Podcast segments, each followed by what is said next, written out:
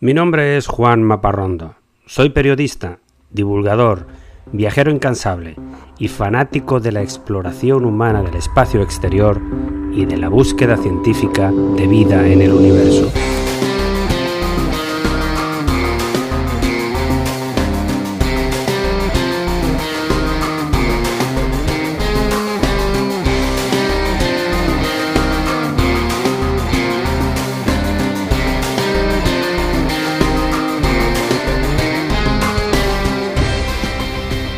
Este es mi podcast de divulgación sobre temas espaciales, sobre astronomía, constelaciones, robots viajeros, planetas y galaxias, asteroides, historias de astronautas, vida extraterrestre y todo tipo de gente loca por las estrellas.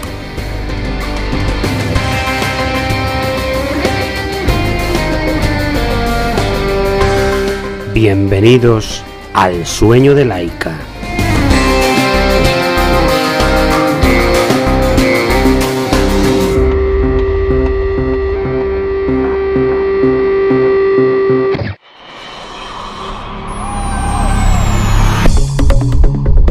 Me gusta empezar cada episodio con algo divertido, con una anécdota.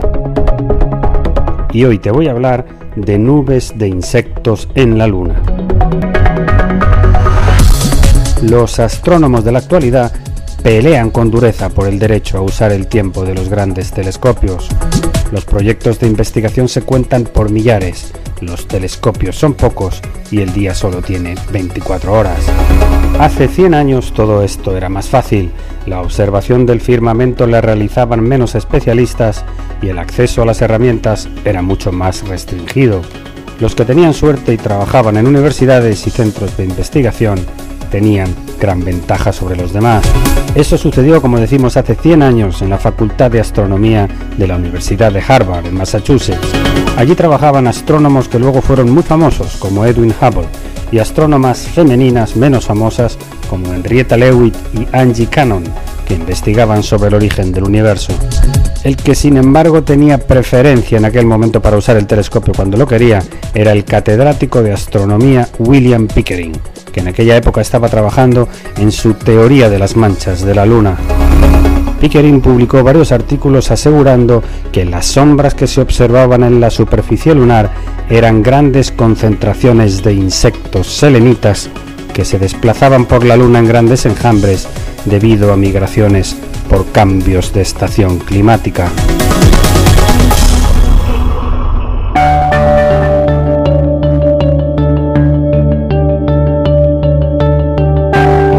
Y entramos ahora en la sección principal del episodio de hoy,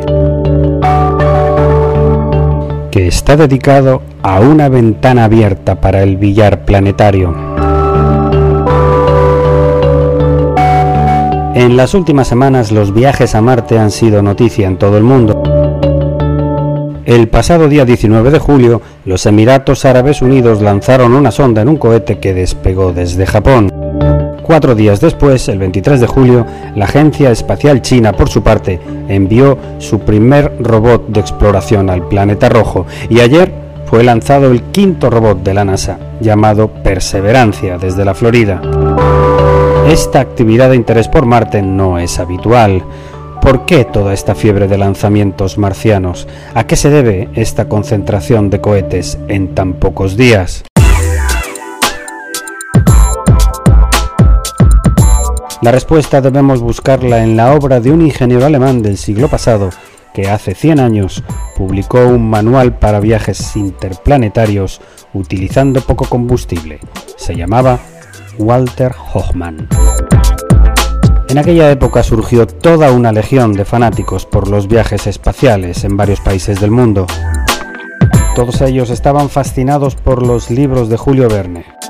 Tenemos varios genios como Tsiolkovsky en Rusia, Godard en Estados Unidos, Poincaré en Francia y Aubert en Rumanía.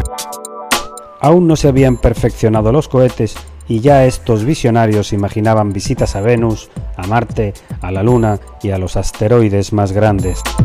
Todos ellos eran científicos de renombre en sus países, cada uno experto en una rama de la ciencia. Por su parte, Walter Hochmann era un ingeniero civil de profesión, funcionario del ayuntamiento de la ciudad de Essen, en Alemania, donde era jefe del departamento de arquitectura. Pero su pasión era la astronomía y los viajes estelares. Como buen ingeniero tenía un gran dominio de la geometría y la física. Estudió los movimientos de los planetas alrededor del Sol en el sistema solar. Pensaba en que las enormes distancias entre los planetas necesitaban igualmente enormes cantidades de combustible para hacer los viajes. Hoffman, sin embargo, pensó en hacer esos viajes más fáciles y baratos utilizando las leyes de la física, la fuerza de la gravedad y la atracción de las órbitas alrededor de los cuerpos celestes. En 1925 publicó un libro en alemán en el que explicaba en detalle cómo viajar desde la órbita de un planeta hasta la órbita de otro. Solo se necesitaba un simple empujón desde el primero para caer en la atracción de la gravedad del segundo, una especie de juego de billar planetario en el que acercarse a una esfera cambia la trayectoria para llegar a otra.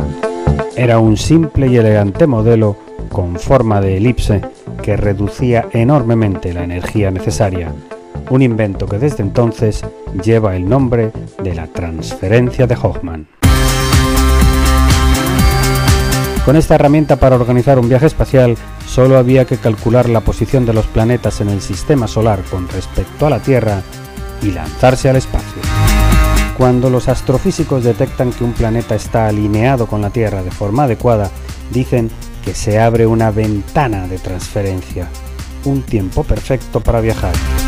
Dependiendo del viaje que se quiera realizar, la ventana de transferencia está abierta o cerrada en un momento determinado. Por ejemplo, en 1976 se abrió una ventana de transferencia que permitía viajes a varios planetas, Marte, Júpiter y Saturno, y en esos días se lanzaron con intervalo de un mes las sondas Voyager 1 y 2, las naves de la Tierra que han viajado más lejos en la historia de la humanidad. Pues esa ventana duraba apenas seis semanas y solamente se da una vez cada 178 años. Las ventanas de transferencia de Hoffman para viajar a Marte se dan con más frecuencia, una vez cada 28 meses, y precisamente en estas últimas semanas de julio y principios de agosto del 2020 está abierta durante 20 días. Esa es la razón por la que se han concentrado tantos lanzamientos a Marte en las últimas semanas. Las misiones espaciales se planifican durante años teniendo en cuenta esas oportunidades de despegue. Todos los problemas técnicos deben estar solucionados en los meses anteriores. Si el lanzamiento falla por razones externas, por ejemplo por mal tiempo, hay varios días para volver a intentarlo. Pero si se cierra la ventana, habrá que esperar de nuevo otros 28 meses. Un lanzamiento en estos días es tan certero que puede ayudar a reducir el viaje a menos de la mitad. Por ejemplo, el robot Perseverancia de la NASA apenas necesitará 7 meses para llegar al planeta rojo. Todas las misiones que se han lanzado en estos últimos días son pacíficas con el último objetivo del avance de la ciencia. Significan el esfuerzo de proyectos internacionales de países de Europa, Japón, Estados Unidos y hasta de científicos del mundo árabe que se inician en la exploración espacial. Walter Hoffman estaría orgulloso de esta colaboración pacífica. Aunque fue uno de los pioneros de la ciencia de cohetes en Alemania, abandonó su participación con la llegada del partido nazi al poder en 1933, que supuso un empuje para el desarrollo de cohetes con fines militares. Hoffman no quería que sus conocimientos sirvieran para transportar bombas y se dedicó por entero a su tarea de arquitecto jefe de la ciudad de Essen. Las aventuras militares de Hitler y la Segunda Guerra Mundial acabaron con sus sueños. Murió en 1945, pocos meses antes de terminar la guerra, abatido por la experiencia de los bombardeos aéreos de los aliados sobre su ciudad. Su pacifismo no pudo evitar que muchas de las construcciones municipales que él ayudó a levantar en Essen fueran destrozados por la locura del conflicto. Afortunadamente su otro gran legado, la ventana de transferencia de Hoffman, se sigue hoy utilizando para viajes a los planetas. Y hasta aquí el episodio de hoy de El sueño de Laika. Espero que te haya gustado. Si tienes una duda o sugerencia, me puedes escribir a laika.podcast.gmail.com.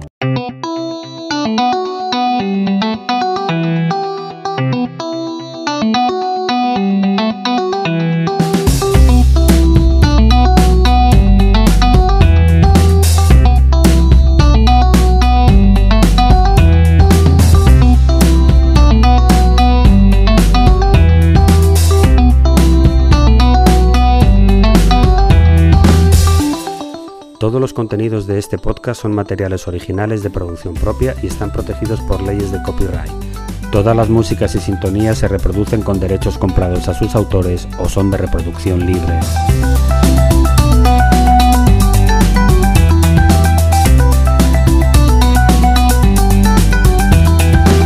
Tranquility Base here. The Eagle has landed.